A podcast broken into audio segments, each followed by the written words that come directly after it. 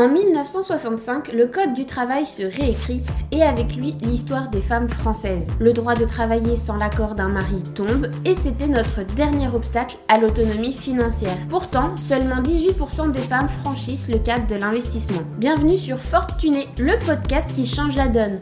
Je suis Marion, ton hôte pour ce podcast. J'ai fait mon premier investissement à l'âge de 23 ans et je ne compte pas m'arrêter là. Et toi, es-tu prête à rejoindre le mouvement? Bonjour à toi, chère auditrice. Nous sommes déjà le sixième jour du lancement du podcast. J'espère que les premiers épisodes t'ont plu. On a déjà parlé de beaucoup de choses, de gestion des finances, de crypto-monnaie, de mindset, de maternité et d'immobilier. Aujourd'hui, évidemment, nous abordons le sujet de la bourse. Même si tu es une totale moldue au niveau que tu n'as jamais investi, que tu ne comprends rien quand les experts parlent, cet épisode est fait pour toi. L'objectif est de toujours prendre un vocabulaire le plus simple possible pour te faire comprendre le monde de la bourse. Car encore une fois, il n'y a rien de très compliqué. Alors j'espère que tu es prête à te lancer, monte le son et c'est parti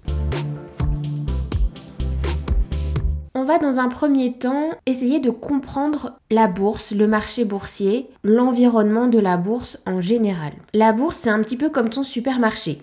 C'est un marché où tu peux acheter différents produits. En bourse, on appelle ça des actifs financiers. C'est un mot plus compliqué pour simplement dire qu'il y a plusieurs produits différents, différentes catégories de produits que tu peux acheter contre de l'argent ou revendre contre de l'argent. Dans ce marché, tu as donc des actions, des obligations et des fonds d'investissement, des ETF aussi. Ce sont les grosses catégories de produits que tu peux y acheter. Mais on y reviendra un petit peu plus tard dans cet épisode pour t'expliquer la différence entre chacun. Quand on parle de bourse, tu as peut-être déjà entendu des experts ou à la télé, aux informations, parler du CAC 40 voire du Dow Jones ou du Nasdaq. Quand on est moldu, ce sont des termes qui nous parlent pas trop et pourtant ce sont des termes que l'on entend souvent. Le CAC 40, pour faire simple, c'est le regroupement des 40 entreprises françaises les plus importantes. Tu peux décider d'investir dans des actions directement dans telle ou telle entreprise et de faire ta popote. Tu peux aussi investir sur un indice qui reproduit les résultats moyens de l'ensemble de ces 40 plus grandes entreprises. Donc tu peux investir sur l'indice CAC 40 qui va refléter la moyenne des résultats des 40 plus grosses entreprises françaises. Tu as la même chose aux États-Unis et dans ce cas-là, ça ne s'appelle pas le CAC 40 mais le Dow Jones et ça regroupe les 30 plus grandes entreprises américaines. Le Nasdaq, lui, il est célèbre pour regrouper de nombreuses entreprises technologiques. De premier plan, bien évidemment. Les experts, ils regardent beaucoup ces trois gros indices parce que ça donne une idée générale de la performance du marché boursier au global. C'est un petit peu ton appli météo. Ton appli météo, elle te dit apparemment demain, après-demain, la météo qui va faire, la température, est-ce qu'il pleut, est-ce qu'il fait beau. Bon, et eh ben en bourse, tu regardes les indices CAC 40, Dow Jones et Nasdaq et tu vas un petit peu obtenir de prédiction de comment se porte le marché pour savoir si tu es dans un crash, une zone plutôt calme ou si tu es dans une période de croissance. Par exemple, cette année nous sommes en 2024. En théorie, le marché boursier risque d'avoir quelques complications au vu de la situation économique. Par contre, en 2025, ça sera un petit peu plus sympa. Mais voilà, tout ça, ce sont des prédictions. Quand tu regardes les plus grands, ça nous donne un peu la température. Si les plus grands vont bien, tu peux espérer que le reste de l'économie se porte plutôt pas mal aussi. Mais le plus important, c'est que quand les plus grands ne vont pas bien, ou ne font pas les rendements attendus, ou pas aussi haut que ce qu'on leur connaît, eh ben on se dit mince, qu'est-ce que ça va donner sur les plus petites entreprises et donc sur le marché économique qui se trouve en dessous, donc à notre échelle eh ben ça s'annonce plutôt compliqué. Voilà un petit peu pourquoi tu entendras beaucoup parler de CAC 40, de Dow Jones et de Nasdaq. Maintenant, voyons un peu pourquoi il est intéressant d'investir en bourse. Tu as plusieurs raisons. Déjà, quand tu investis en bourse, normalement, son potentiel de rendement est plus élevé. Si le terme potentiel de rendement, ça ne te parle pas énormément, pas de problème. Quand tu mets de l'argent sur ton livret A. Chaque année, on va te verser des intérêts. 1%, 2%, 3%, un peu plus, ça dépend des livrets et des années. Ça, je pense que tu vois de quoi on parle. Et eh bien le 1%, 2%, 3%, c'est ça un rendement. C'est quand je pose 100 euros quelque part sur ce livret, dans un an, combien de pourcentage de rendement, combien d'euros je gagne. Sur un livret, le potentiel de rendement, il est faible. Il est même le plus souvent inférieur à l'inflation.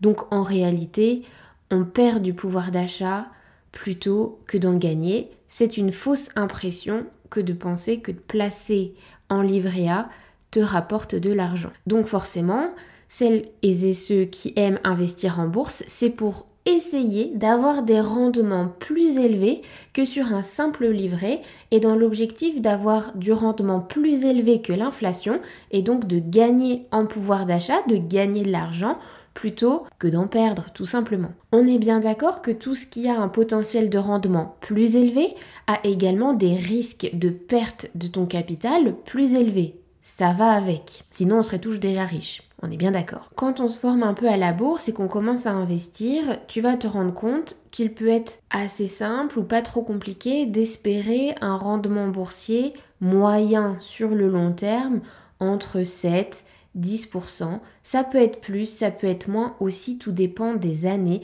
et bien évidemment des situations économiques. Mais on y arrive, la majorité des investisseurs investissent en bourse pour se créer un patrimoine long terme. Et comme les crises économiques et les phases de croissance économique sont des cycles, ça va et ça vient, en réalité sur le long terme, ton rendement est lissé et même si tu as des années où ça a moins performé et des années où ça a cartonné, tu vas pouvoir espérer peut-être sur 10, 20, 30, 40 ans si tu commences jeune à avoir un rendement suffisamment élevé entre 7 et 10%. Puisque c'est un bon investissement pour du long terme, ça sert beaucoup pour préparer les grandes étapes de la vie, notamment la retraite ce sont de très bons placements pour se faire un bon complément de revenu à la retraite. Ça peut également financer des études peut-être assez coûteuses pour tes enfants si tu as pris le pli de commencer assez tôt et que donc tu as pu mettre de côté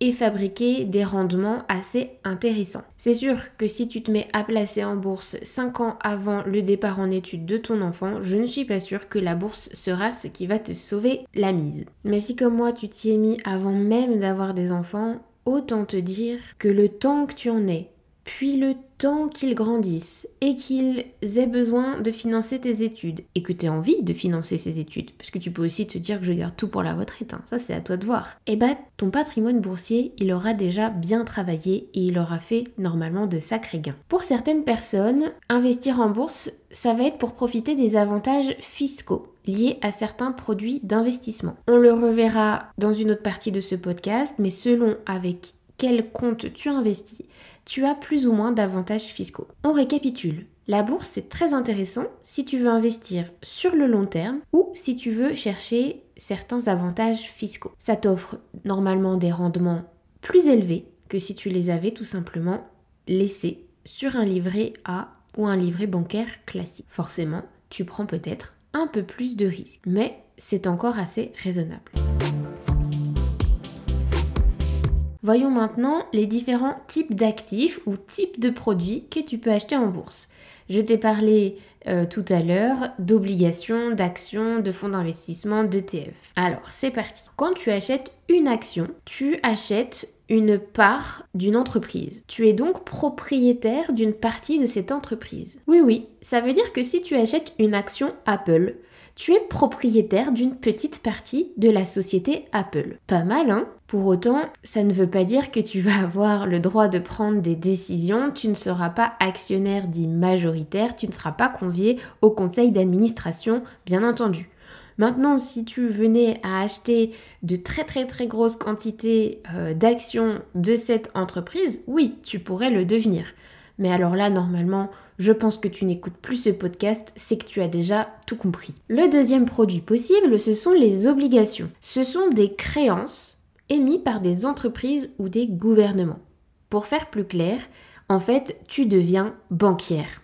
Tu prêtes ton argent à une entreprise ou même parfois ce sont les gouvernements directement, contre cet argent que tu leur as prêté, ils te devront des intérêts. Ce sont donc des actifs un petit peu moins risqués qu'une action, puisque souvent on s'attend à ce que les entreprises puissent rembourser leurs créances. Par contre, le taux d'intérêt, lui, est fixe. C'est un peu comme quand tu prends un prêt à la banque pour t'acheter une maison ou un appartement. Donc les rendements sont un petit peu moins élevés que si tu avais potentiellement acheté des actions. Encore une fois, plus tu prends de risques, plus tu peux espérer avoir de forts gains, mais aussi plus tu peux perdre ton argent. Donc les obligations sont un petit peu plus sûres, donc on s'attend à avoir un rendement certainement plus élevé que ton livret A, encore une fois, mais un petit peu moins que si tu avais investi en actions et c'est bien normal. Troisième catégorie d'actifs, les fonds d'investissement, y compris les ETF. Ça, ça te permet d'investir dans un large éventail d'actifs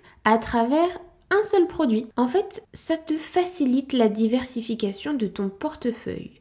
Le terme de diversification, ça va être le nerf de la guerre en bourse. Quand tu investis en bourse, l'idée c'est pas d'aller tout miser sur la société Apple, Amazon, euh, je sais pas, n'importe quelle autre entreprise mondiale, peu importe. Le but c'est de s'exposer à différents milieux, marchés, euh, différentes thématiques d'actifs et différents actifs tout court. Il faut donc essayer d'avoir dans son portefeuille des actions, des obligations, des ETF. Et parmi tous ces actifs, il faudrait essayer d'investir dans les banques, les assurances, l'immobilier, l'énergie, la tech, le luxe, pour que si jamais il y ait un secteur en crise plus qu'un autre, eh bien le reste de tes investissements continue de travailler et quelque part de rattraper la perte qui est en train de se faire peut-être sur le marché de l'immobilier, imaginons. Et bah, quand l'immobilier remontera, bah, peut-être ce sera euh, l'énergie qui prendra un coup dans l'aile, et bah c'est pas grave, l'énergie ça va moins travailler, puis l'immobilier te rapportera plus. C'est pour ça qu'on te dira toujours dans tes investissements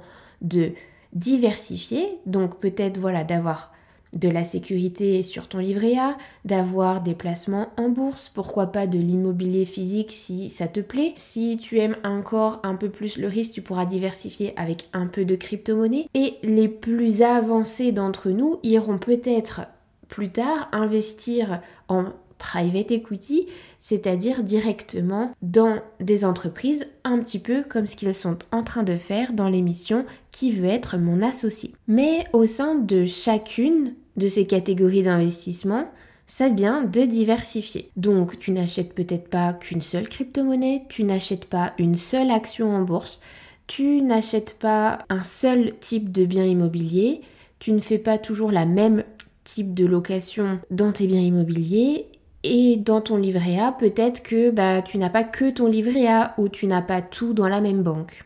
Ok? Plus tu diversifies, moins tu prends de risques. Ça, c'est le nerf de la guerre. Eh bien, un ETF, pour y revenir, c'est ça. Tu investis dans un ETF et lui, il s'occupe de dispatcher ton argent dans plusieurs produits dans une thématique bien spécifique. Tu pourrais choisir de prendre un ETF centré sur l'immobilier et lui, diversifier l'argent que tu lui déposes dans plein de petits produits autour de l'immobilier. En fait, ça te permet de ne pas avoir à faire la diversification toi-même un par un et de leur laisser le contrôle. Normalement, le TF, tu verras ses résultats des années passées, tu verras s'il performe euh, bien. Bien évidemment, chaque année, euh, bah, la performance va varier et selon les situations économiques, ça va être plus ou moins intéressant d'y investir. Comme forcément il s'occupe de ça pour toi, tu peux attendre un petit peu moins de rendement que si tu avais fait le travail toi-même, ce qui est logique. Et tu auras aussi ce qui s'appelle des frais de gestion. Bien évidemment, l'objectif est quand même avoir une marge de gain une fois ces frais de gestion enlevés, mais ça peut te simplifier la tâche si toi t'es pas très à l'aise avec comment choisir tel ou tel produit, telle ou telle action, telle ou telle obligation. Les ETF vont permettre de faire ça à ta place. Tu peux aussi aller chercher des ETF monde, des ETF de certains pays qui vont investir parfois dans tout plein de secteurs différents sans même être très spécialisé dans telle ou telle thématique. On aura le temps d'y revenir. Mais voilà, maintenant tu sais la différence entre une action, une obligation ou un fonds d'investissement, qu'on appelle aussi ETF. On ne se lance pas en bourse sans connaître la fiscalité. Sinon, ça va mal se passer pour toi. La règle de base, c'est que quand tu investis en bourse, si un jour tu revends l'action ou tes produits et que tu fais une plus-value, donc une plus-value, c'est que tu as gagné de l'argent. Ça veut dire que si tu déposes 100 euros et que le jour où tu revends, tu as revendu ton produit 120 euros, tu as gagné 20 euros. 20 euros, c'est ta plus-value. Et cette plus-value, elle sera imposée à 30%. C'est ce qu'on appelle la flat tax. En français, ça donnerait la grosse taxe. C'est pas très sexy. On la connaît aussi sous le nom de prélèvement forfaitaire unique. Pourquoi 30% Eh bien, dans les 30%, tu as 12,8% au titre de l'impôt sur le revenu et puis tu as les prélèvements sociaux de 17,2% qui te donnent un total de taxes de 30%. C'est-à-dire qu'il ne te restera en gain, en plus-value, que 70% de tes 20 euros, puisque tu auras dû donner 30% à l'État. Cette fiscalité, elle est simplifiée par rapport à ce qu'il y avait avant, puisqu'avant, tous tes gains, toutes tes plus-values rentraient dans ton impôt sur le revenu. Tu comprends donc que ça va pas être intéressant pour tout le monde. Si aujourd'hui, toi, tu es imposé à moins de 30% sur ton revenu, bah, te prendre 30% de taxes sur la bourse, Bon, c'est un peu dommage, tu aurais peut-être préféré que ça compte euh, dans ton impôt sur le revenu. Mais c'est plus le cas. Par contre, tu te doutes bien que toutes les personnes qui sont imposées euh, à 30, voire surtout plus de 30% d'imposition sur leur revenu, ça leur permet d'alléger leur fiscalité et de pouvoir énormément investir en bourse, qui va aussi propulser et aider l'économie. Donc il faut que ces personnes-là aussi investissent puisque si le marché économique des entreprises bah, voilà, ne, croit pas, ne se développe pas, et pour ça ils ont besoin de fonds, donc ils ont besoin d'actionnaires, et eh ben euh, le marché économique global ne va pas bien aller et ça va aussi se répercuter sur notre quotidien. Donc ils ont simplifié, ils ont mis la flat tax à 30%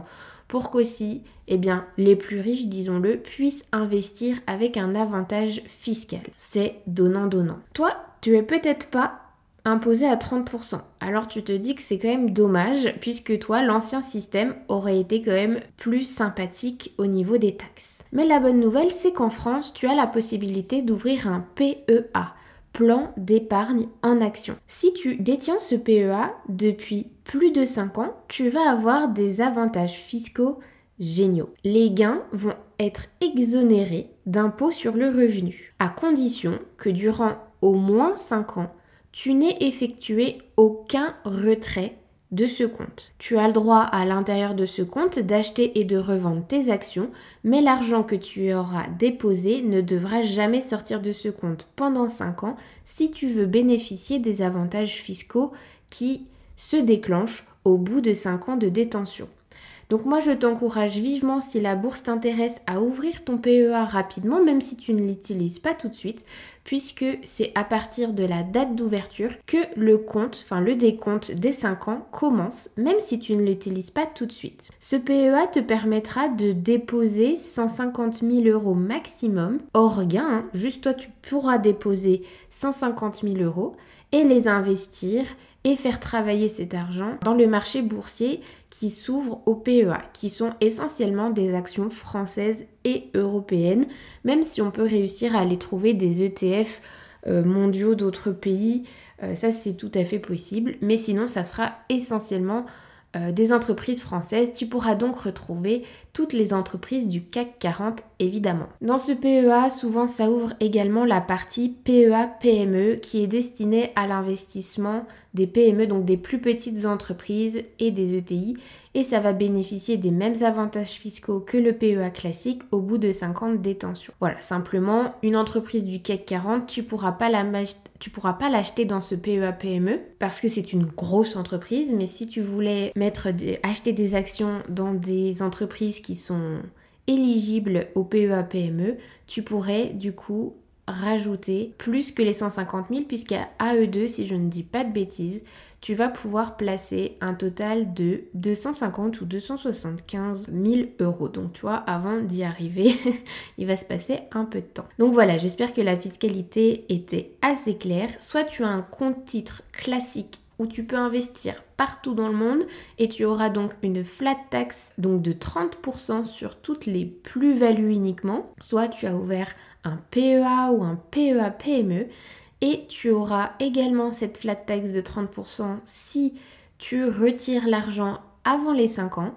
Sinon, ça descendra à 17,2% correspondant aux prélèvements sociaux puisque l'imposition au titre de l'impôt sur le revenu de 12,8% sera alors exonérée. J'espère que cet épisode était clair et que j'ai utilisé un vocabulaire suffisamment simple pour que tu puisses comprendre toutes les bases de la bourse. Ça nous permettra dans les épisodes suivants d'aller encore plus loin. Peut-être que tu te demandes si la bourse est faite pour toi ou non. Pour t'aider à trancher, pour t'aider à avancer et pousser cette réflexion, n'hésite pas à télécharger le template Notion que j'ai mis dans la description de cet épisode ou dans toutes les biographies de mes réseaux sociaux pour t'aider à déterminer quel est ton profil d'investisseuse, où en sont tes finances personnelles, quels sont tes objectifs financiers personnels? Et quelle est du coup la meilleure stratégie à adopter pour que cela te convienne et t'aide à répondre à tes objectifs? Encore une fois, l'objectif n'est pas de copier la voisine ni même ce que moi je fais, mais bien de déterminer quelle est la bonne stratégie pour toi et uniquement toi. Alors si ça t'intéresse, ce template, il est disponible encore une fois en description de cet épisode, téléchargeable gratuitement ou dans toutes les biographies des réseaux sociaux de Fortuné. Et voilà, c'est tout pour aujourd'hui sur Fortuné. Un immense merci à toi, chère auditrice, qui est restée jusqu'à la fin de cet épisode. Ton soutien et ta présence sont le cœur battant de ce podcast. Si tu as aimé notre voyage d'aujourd'hui, prends un moment pour laisser un avis sur Apple Podcast ou Spotify. Tes étoiles et tes commentaires aident Fortuné à rayonner et à atteindre d'autres femmes incroyables, comme toi, désireuses d'embrasser leur indépendance financière. Et parce que ce podcast est le tien autant que le mien, je veux quel sujet brûles-tu de découvrir dans un prochain épisode Quelles sont les questions qui te tiennent éveillé la nuit? Partage tes idées et questions et ensemble construisons les prochaines étapes de notre aventure financière. Je te donne rendez-vous demain pour un prochain épisode. D'ici là, sois forte et tunée. Bye